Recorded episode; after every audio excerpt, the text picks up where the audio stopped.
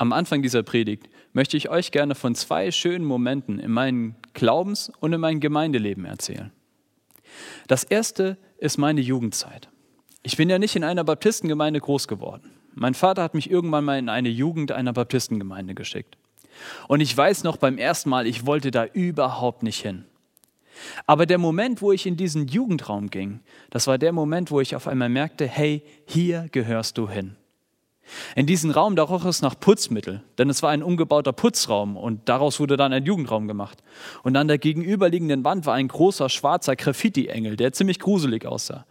Und da standen alte Sofas und es standen alte Chips auf dem Tisch. Aber auf diesen Sofas, da saßen Leute und die wurden zu meinen besten Freunden, die mich bis heute begleiten.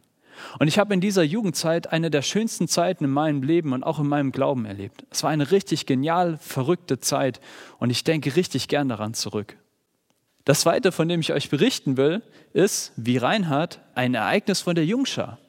Und zwar in Bremerhaven sind wir immer über Pfingsten auf das Pfingstlager gefahren. Vier Tage Zelten.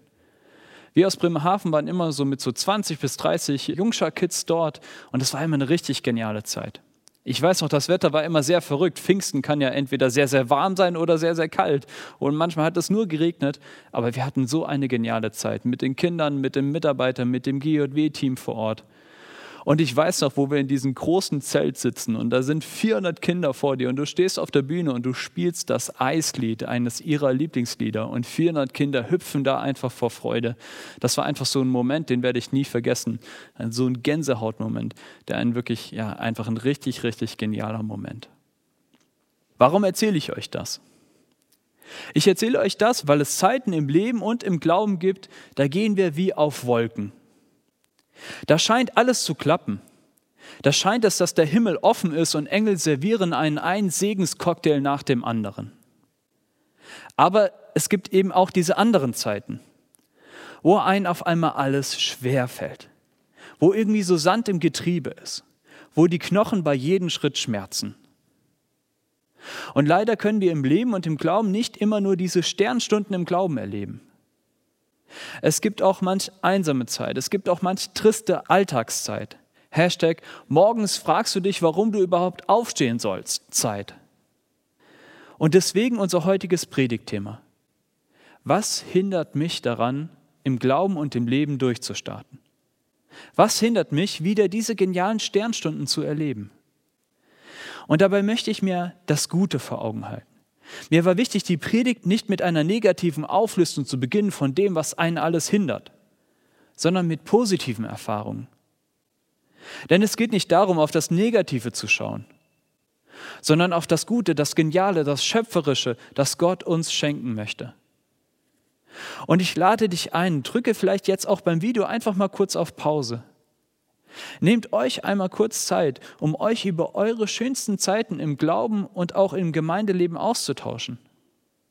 Und das nicht, weil wir in der Vergangenheit leben wollen und dann da feststecken, sondern weil diese schönen Zeiten uns inspirieren können. Gott, und davon bin ich überzeugt, möchte uns so viel Gutes und Geniales schenken. Und lasst uns uns das vor Augen halten. Lasst uns überlegen, wie wir zu diesem Guten kommen können, zu dem, was Gott für uns bereithält. Die Fragen und die Gedanken zu diesem Gottesdienst, die bewegten mich wirklich schon lange. Aber erst die folgende Geschichte, die half mir wirklich zu verstehen, was der Grund für meine Hindernisse im Glauben sind. Aber auch zu merken, wie ich sie überwinden kann und was alles im Glauben möglich ist. Dabei möchte ich gleich zum Anfang eine Sache klar machen. Zu unserem Leben und auch zu unserem Glauben gehören die guten wie die schlechten Zeiten dazu. Nur weil ich an Gott glaube, werden nicht auf einmal automatisch nur noch gute Dinge passieren. Und gerade in schweren Zeiten, da lernen wir manchmal viel mehr über uns selbst und auch über unseren Glauben. Und gleichzeitig bieten diese schweren Zeiten auch immer die Chance, eine viel tiefere, eine viel reifere Beziehung zu Gott aufzubauen. Und genau darum geht es heute.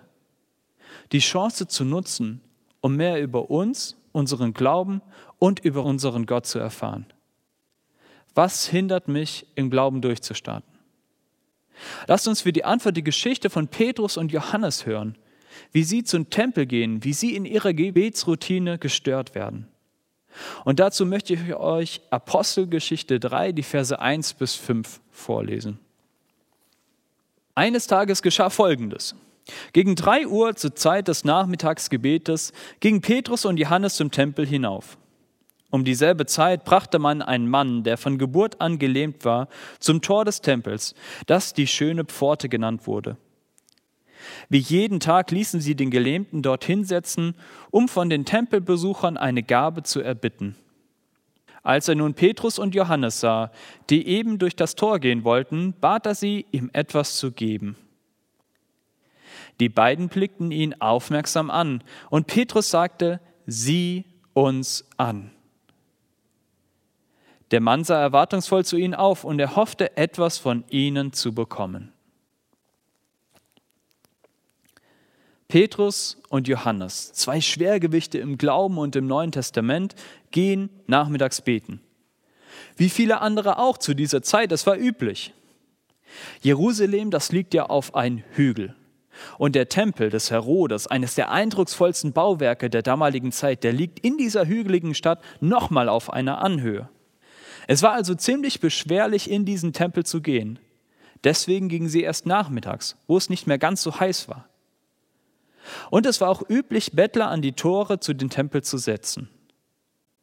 Für unseren Gelähmten war das Alltag. Später erfahren wir, dass er schon über 40 Jahre alt war und dass er von Geburt an gelähmt war. Sein ganzes Leben saß er an diesem Tor und bettelte. Wir wissen nicht genau, welches der Tore das schöne Tor genannt wurde, aber der Name muss für den Gelähmten wie ein schlechter Witz gewesen sein. Täglich sitzt er hier auf dem Boden. Täglich kann er nichts tun, außer zu betteln. Er muss sogar zu dieser Stelle getragen werden. Er kommt da noch nicht mal alleine hin. Täglich sieht er Hunderte von Menschen zum Tempel gehen, beten und Gott begegnen.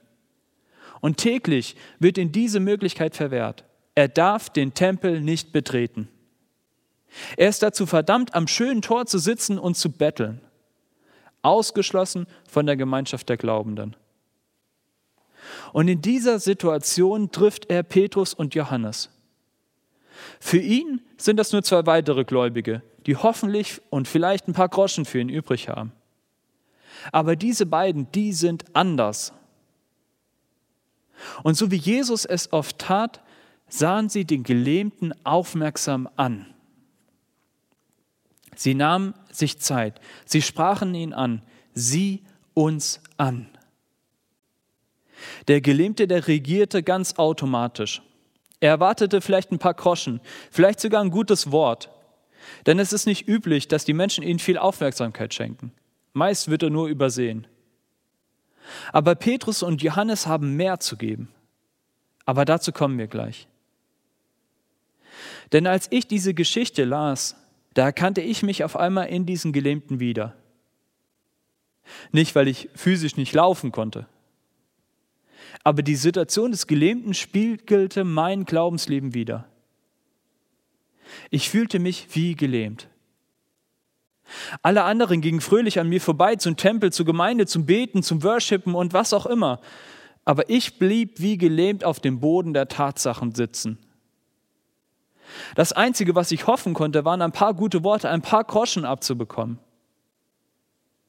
Und in dem Moment erkannte ich, dass ich zwar physisch laufen konnte, aber dass es einiges gibt, was uns im Glaubensleben lähmen kann. Aber wenn ich in solch eine Situation komme und mich darin wiederentdecke, dann motiviert mich das. Denn ich weiß, dass Gott mir nicht umsonst den Spiegel vorhält.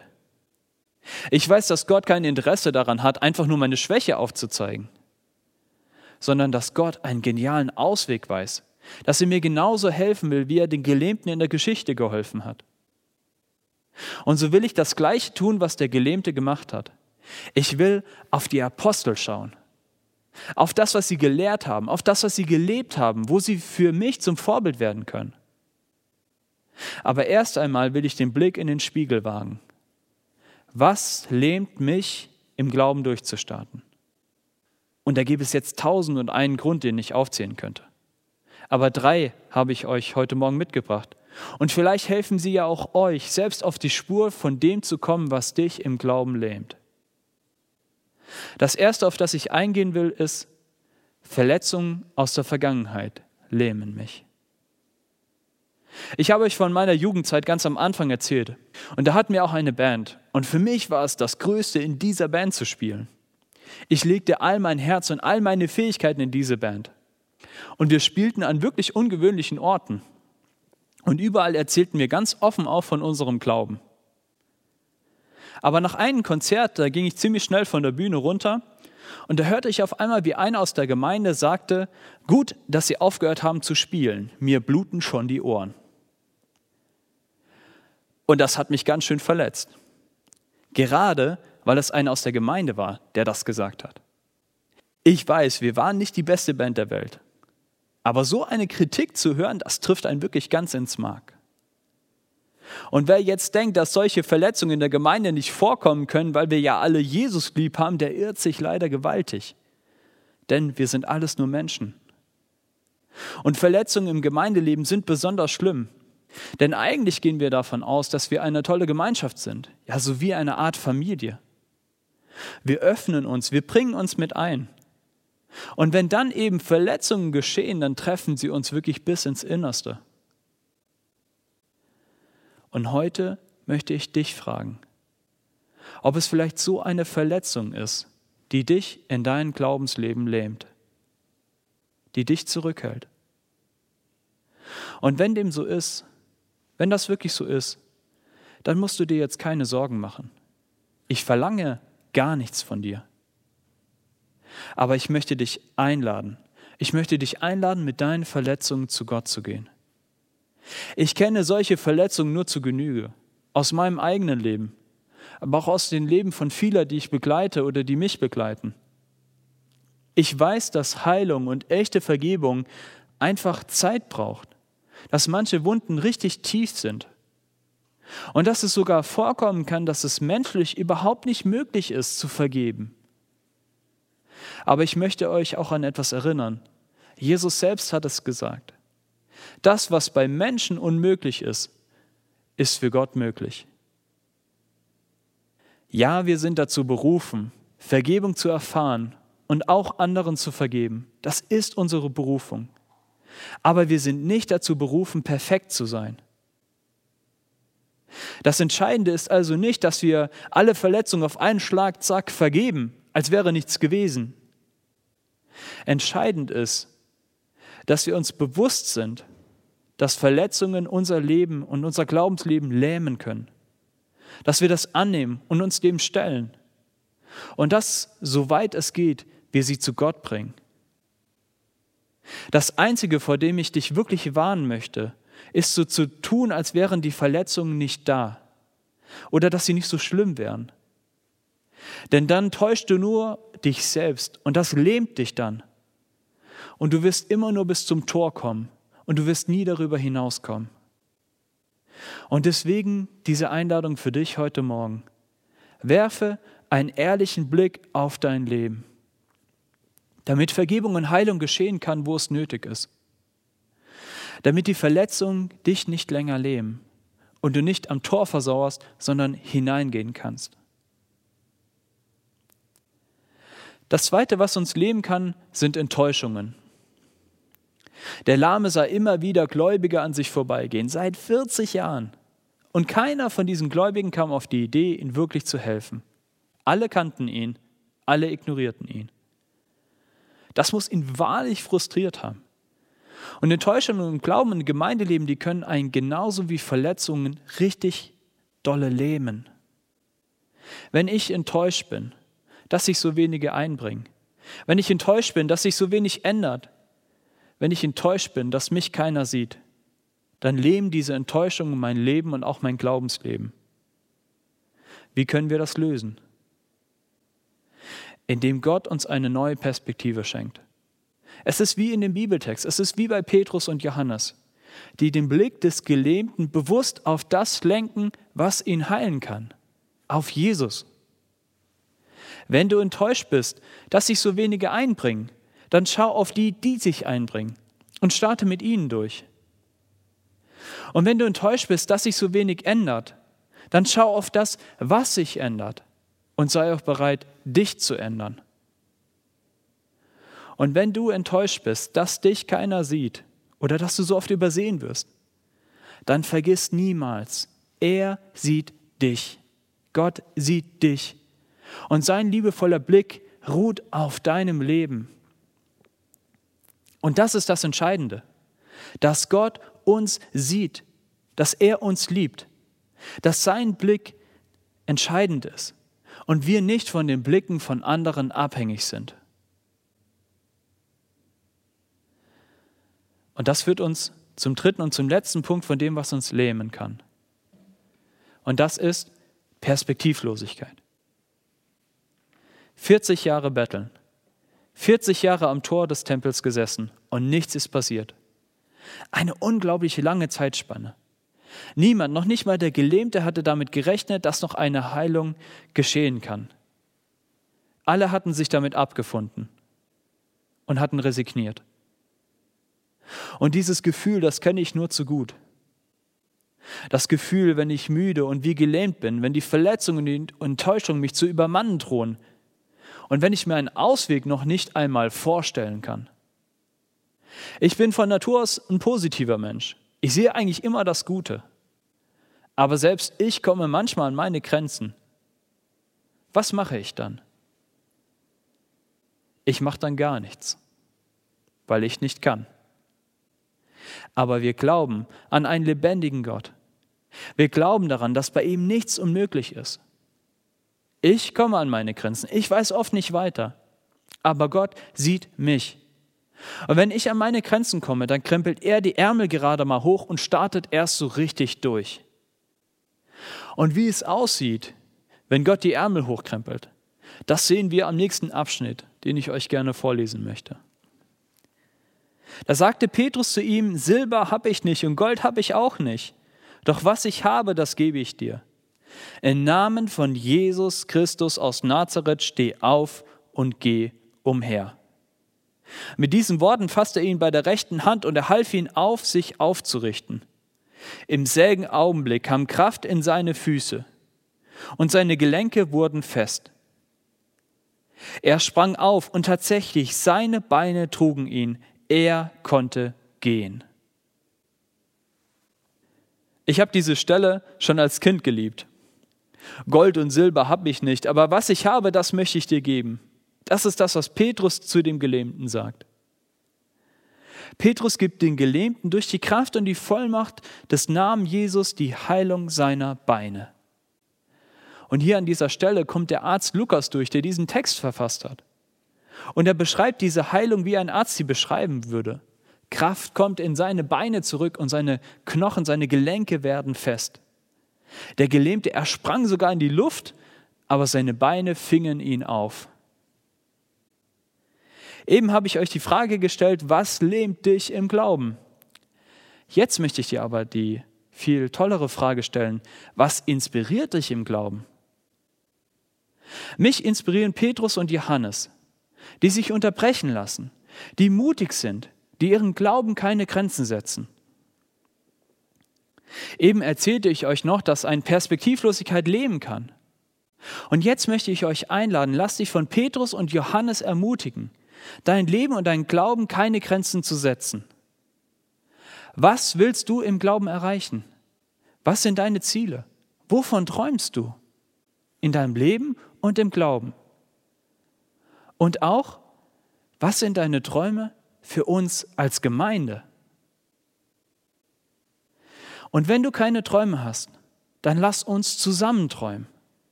Lass dir von Gott neue Träume schenken. Das Geniale an dieser Geschichte ist, dass Gott nicht einfach nur eine Linderung für den Gelähmten im Sinn hat. Gold und Silber hätten ihnen ja wirklich schon weitergeholfen.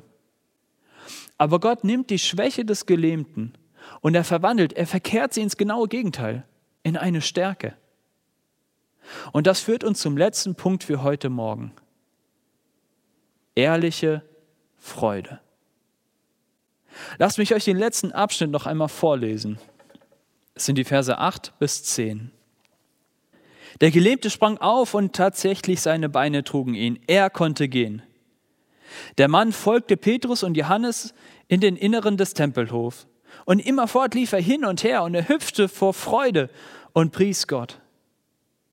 Und die ganze Menschenmenge, die sich dort aufhielt, die wurde auf ihn aufmerksam. Als die Leute begriffen, dass der, der da hin und her sprang und Gott lobte, niemand anderes war als der Bettler, der sonst immer an der schönen Pforte des Tempels gesessen hatte, waren sie außer sich vor Staunen über das, was mit ihm geschehen war. Ich liebe diesen Abschnitt und ich liebe die Reaktion des Gelähmten. Ich weiß, für einen Ostwestfalen muss das der Overkill an Gefühlsausbrüchen sein.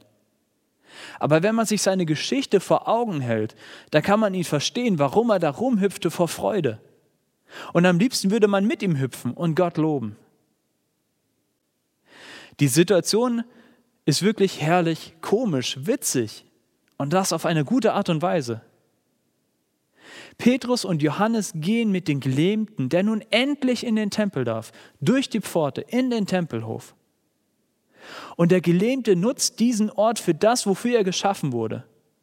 Er tanzte vor Freude und lobt und preist Gott. Und als ich diese Szene las, da musste ich ehrlich lachen. Ich erzähle das nicht nur, ich musste wirklich lachen. Denn ich kann mir das so richtig vorstellen. Petrus sitzt da ganz ernsthaft und er erzählt den Massen und hält eine Predigt nach der anderen. Aber im Hintergrund hüpft die ganze Zeit der Gelähmte vor Freude rum und lobt und preist Gott. Petrus hält eine große Rede nach der anderen. Es ist wirklich Theologie auf allerhöchstem Niveau. Aber das, was die Menschen wirklich berührt, was die Schriftgelehrten zu Verzweiflung bringt, ist die ehrliche Freude des Mannes über das, was Gott in sein Leben getan hat. Und genau da will ich heute mit euch hin. Zu dieser ehrlichen Freude, die der Mann empfunden hat. Wir können so viel Gutes tun als Gemeinde. Wir können so toll predigen, so genial Musik machen, so toll moderieren. Aber das beste und das stärkste Zeugnis ist ein fröhlich und ehrlich Glaubender. Wir brauchen keinen Leo Bigger, wir brauchen keinen Tobias Teichner oder Johannes Hartl, damit wir als Gemeinde endlich durchstarten können. Entscheidend ist, dass wir diese ehrliche Freude im Glauben und in der Gemeinde entdecken. Und deswegen dieser Gottesdienst heute. Deswegen dieses Thema. Was hindert dich im Glauben durchzustarten? Denn das, was den Gelähmten vor Freude springen lässt, war die Freude darüber, was Gott in sein Leben getan hat. Dass Gott das heilte, was den Gelähmten hinderte, diese ehrliche Freude zu erleben. Und deswegen lade ich dich ein, stelle dich deinen Verletzungen, stelle dich deinen Enttäuschungen, erkenne und lasse dir eine neue Vision und Träume von Gott schenken. Denn Gott macht alles neu. In Gott blüht alles auf. Gott ist pulsierendes Leben. Amen.